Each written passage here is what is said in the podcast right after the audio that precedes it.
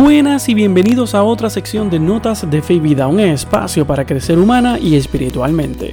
Les doy la bienvenida a otra semana más, un episodio nuevo, otro jueves. Nos encontramos aquí y hoy vamos a tener muchas noticias, varias noticias que están saliendo desde el Vaticano y en algunas páginas también de internet.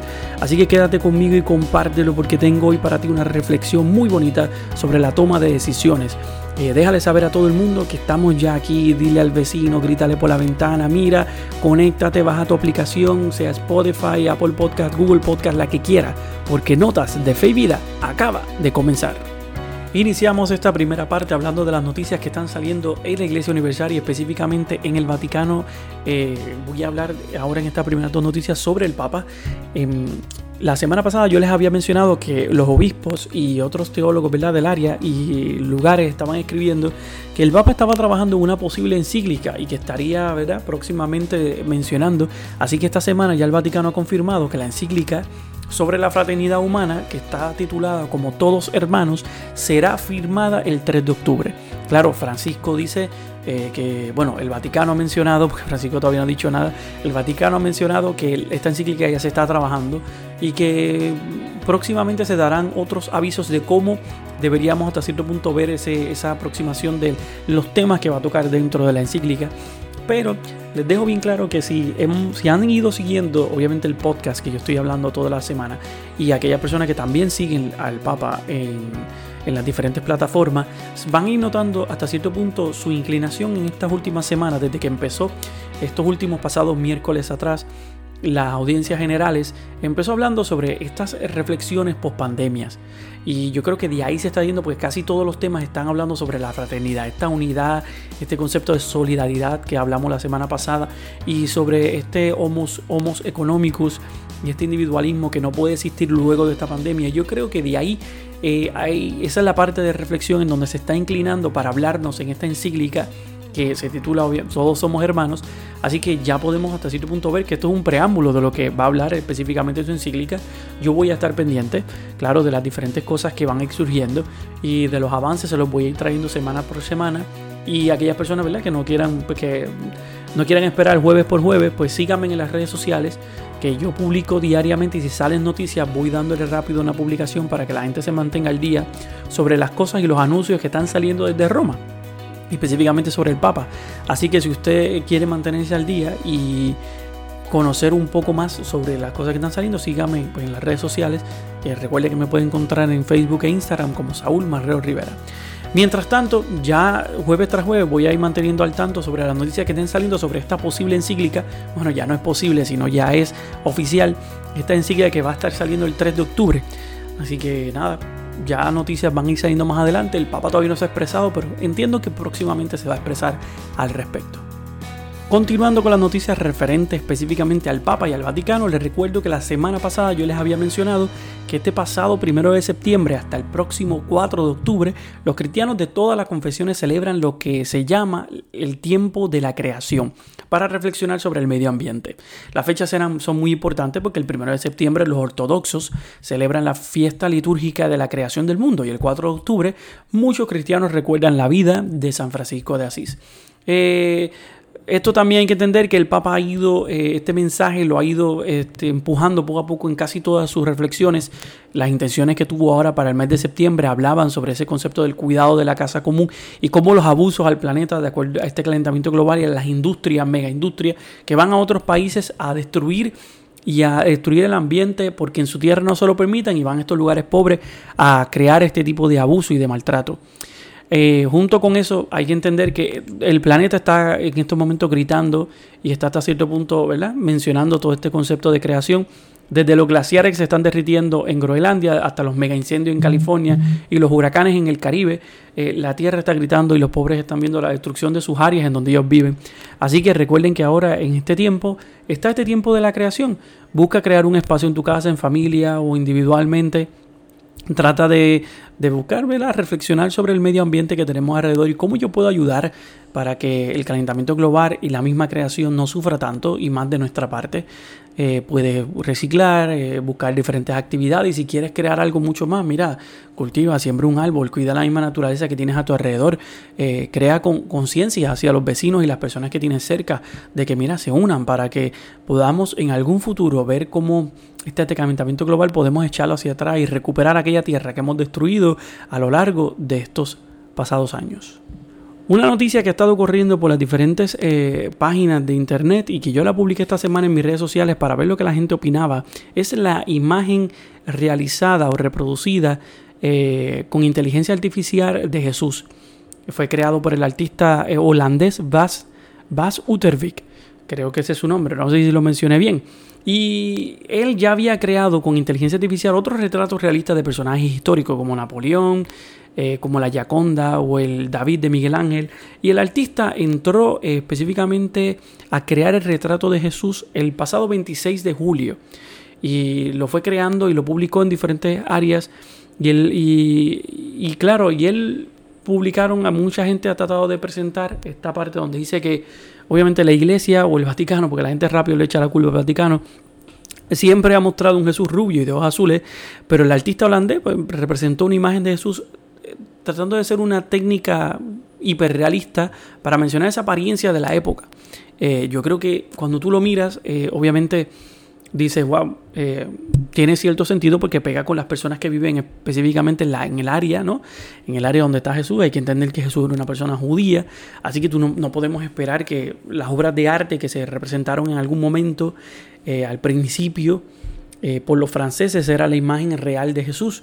Jesús no era ni rubio ni de ojos azules, bueno, de acuerdo a lo que se puede deducir por muchos teólogos de, de, las épocas modernas y épocas antiguas que hablan hasta cierto punto de su imagen, hablan de esa imagen pues parecida como judía y de la zona, ¿no? De esa zona específicamente donde se encuentra Jerusalén y esos rasgos que tenían eran bien prominentes de las personas que nacieron o vivían en esa época, en ese lugar. Así que claro, si imaginamos un Jesús, lo imaginamos muy parecido a lo que este artista ha creado. Aquellas personas que deseen, ¿verdad? Este, ver la imagen pueden entrar en aleteya.org eh, busquen en la esquina, ahí mismo salen los, en las 10 mejores, en los 10 mejores artículos leídos en esta semana. Vas a poder encontrar el artículo de él y vas a entrar específicamente para que veas el link del MET, porque lo tienen allí y puedes ver los diferentes trabajos que él ha creado, desde, desde Napoleón Bonaparte hasta la Gioconda y el David de Miguel Ángel. Puedes verlo en ese lugar. Y claro, eh, tiene sentido mirar, es una imagen muy interesante, mirar una cara de Jesús diferente, ¿verdad? Lo que hasta cierto punto nosotros teníamos en mente de, o por lo menos no teníamos en mente porque realmente no sabemos cómo es. Y tener un poco de rostro mm, puede que ayude a mucha gente. Realmente a mí, eh, lo personal, no, no, me ayuda, no me quita nada tampoco. Sí me añade a conocer un poco la imagen que pudo haber sido en la época, pero al final del día mi espiritualidad va mucho más allá que, que ver un rostro, ¿no? Pero nada, se los dejo porque esta semana fue un artículo que corrió por diferentes partes de las redes sociales y yo lo publiqué para verlo cómo la gente reaccionaba y qué la gente opinaba sobre esa imagen de Jesús. Así que si quieren encontrarlo, pasen por aleteya.org para que vean el artículo y puedan ver ahí adentro la imagen que específicamente Jesús eh, tiene. Si no, pues mira, busca en mis redes sociales que lo tengo todavía allí publicado para que lo veas. Y en otras noticias, Benedicto sigue dando de qué hablar, siendo ya no, es un papa ya, imagínate, es un papa emérito, pero sigue dando de qué hablar y estuvo saliendo en las noticias de, de, Roma y en diferentes redes sociales católicas esta semana pasada. ¿Por qué? Porque a partir de este pasado 4 de septiembre, Benedicto se convierte en el papa más anciano de la historia. Batió el récord de León XIII que vivió 93 años, 4 meses y 3 días. Eso sí, León XIII mantiene el récord del papa reinante más longevo eh, porque Benedicto, pues obviamente es emérito, ya no está ah, en el cargo, ¿no? Eh, y el dato lo calculó la revista italiana Familia Cristiana. Eh, aún así es más complicado saber quién fue el papa más joven. El primado se lo, se lo contienden tres pontífices del siglo X y el siglo XI. Juan XI, Juan XII y Benedicto IX. Los tres tenían 20 años de edad. Si quieres conocer específicamente su historia, espera a este domingo que voy a estar hablando en notas de fe en la historia sobre estos tres papas y por qué llegaron a ser papa teniendo 20 años de edad. Así que vamos a ver cómo esto, esta historia ¿verdad? lleva a cabo. Pero nada, Benedicto ya ¿verdad? tiene esto este récord y pues se le, se le desea lo mejor, ¿verdad? Se le pide a Dios que le mantenga dando la fuerza y la capacidad mental porque mantiene esa mente fresquecita todavía. Dicen que su secretario personal dice que todavía tiene la mente bien clara. Así que muchas bendiciones al Papa emérito Benedicto XVI. En su audiencia general desde la Corte de San Damasco, el Papa dijo que para superar la crisis generada por la pandemia deberíamos buscar entre otros el bien común. Pero vemos que algunos, lamentablemente, lo que buscan es aprovechar para obtener ventajas económicas o políticas. Dijo que la respuesta cristiana ante esta situación es el amor y la búsqueda del bien común. Y explicó que no se trata de amar solo a quien me ama, sino a todos, incluso a los que no me conocen, a los extranjeros o a quienes han me han hecho sufrir. El, amor verdadero también se extiende a las relaciones sociales, culturales, económicas y políticas. Francisco lo enfatizó.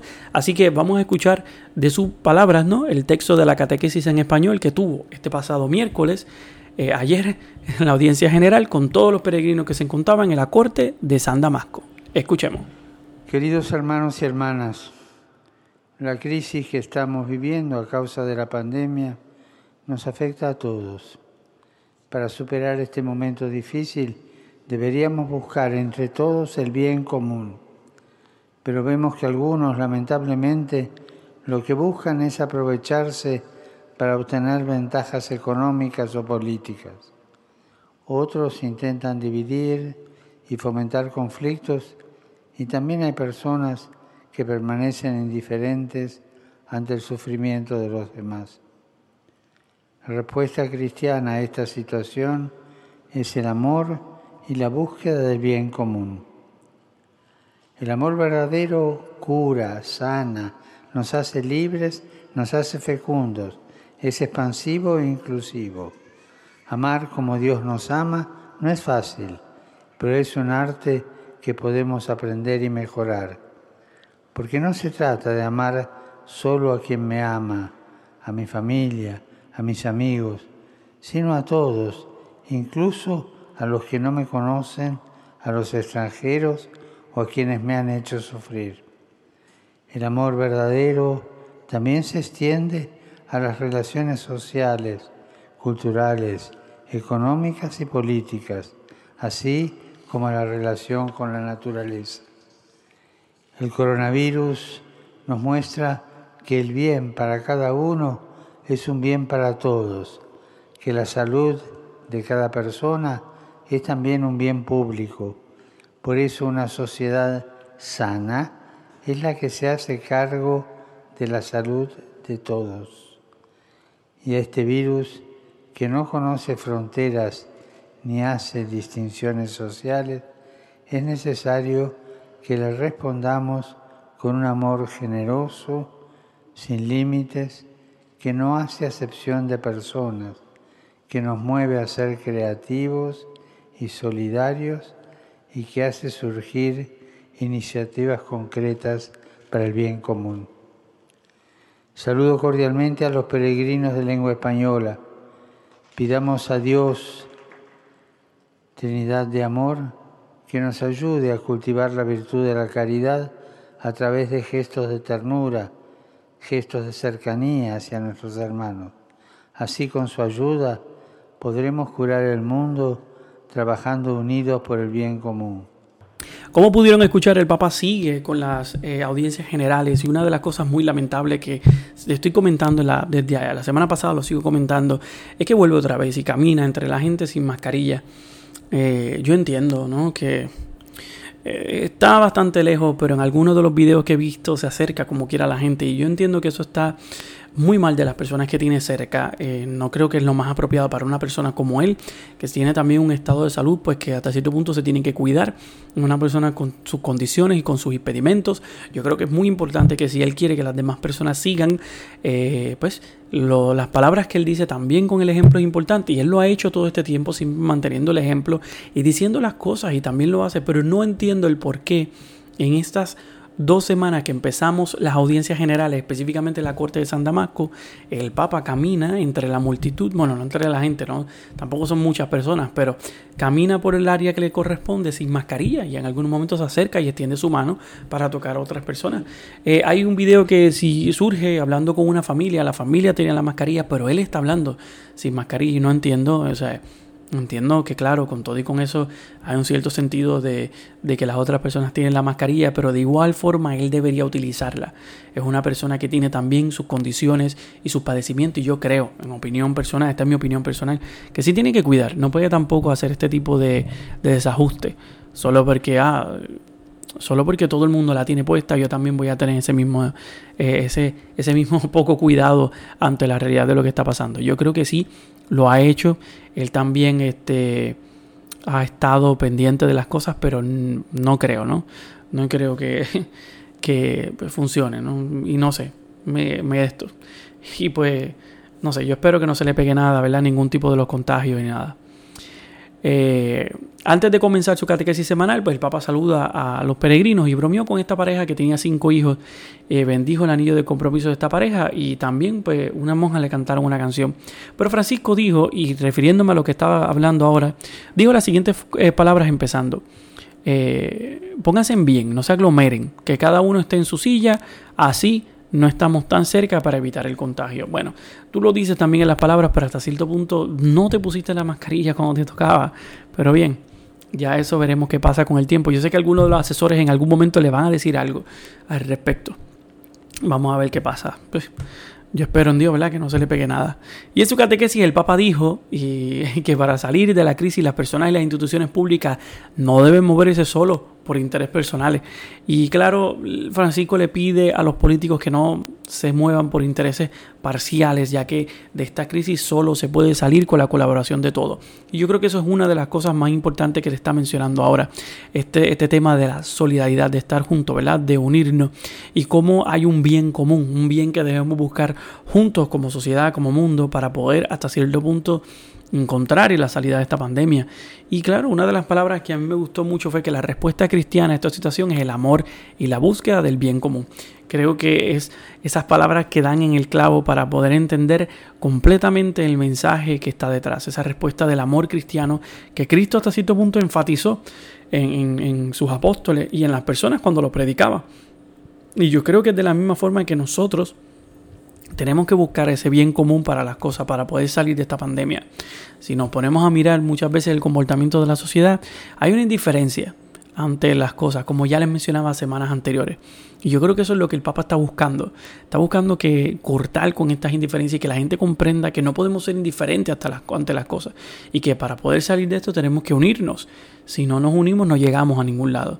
Porque solos, sí, nos podemos cuidar, pero te vas a mantener en el mismo lugar como sociedad, como mundo, tenemos que unirnos para poder llegar mucho más lejos, para alcanzar horizontes nuevos y poder encontrar la solución a esta pandemia y a, las, a los problemas sociales que estamos enfrentando hoy en día.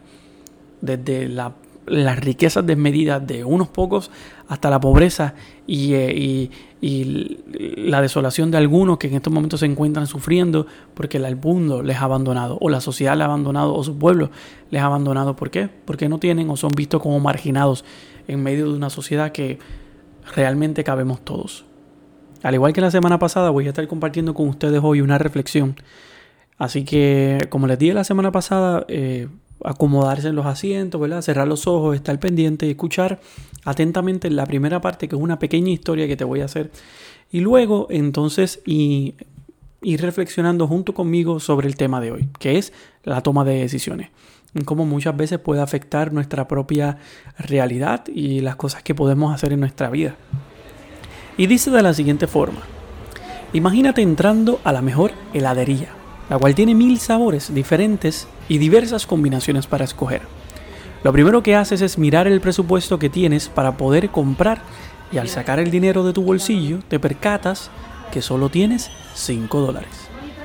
Luego Mirando los precios en la pantalla comprendes que cada sabor escogido tiene un costo de 2 dólares con 50 centavos y que solo podrás elegir dos sabores de los mil disponibles. ¿Cuál prefieres? ¿Por qué optas por ese sabor? ¿Qué sucede con los que has rechazado? Cosas similares nos ocurren todos los días. Tomamos múltiples decisiones y muchas veces no podemos centrar nuestra realidad en la contestación correcta. Nos frustramos ante la elección de algo que necesitamos o deseamos. Pero el problema no está en la elección, sino en el rechazo de las demás opciones. Reconocer que, no, que tenemos que decir no a cosas que están al mismo nivel que la opción escogida, se convierte en el dilema principal. Cuando nos topamos con estos problemas, muchas veces nos congelamos ante las posibles decisiones y preferimos decir, lo voy a pensar.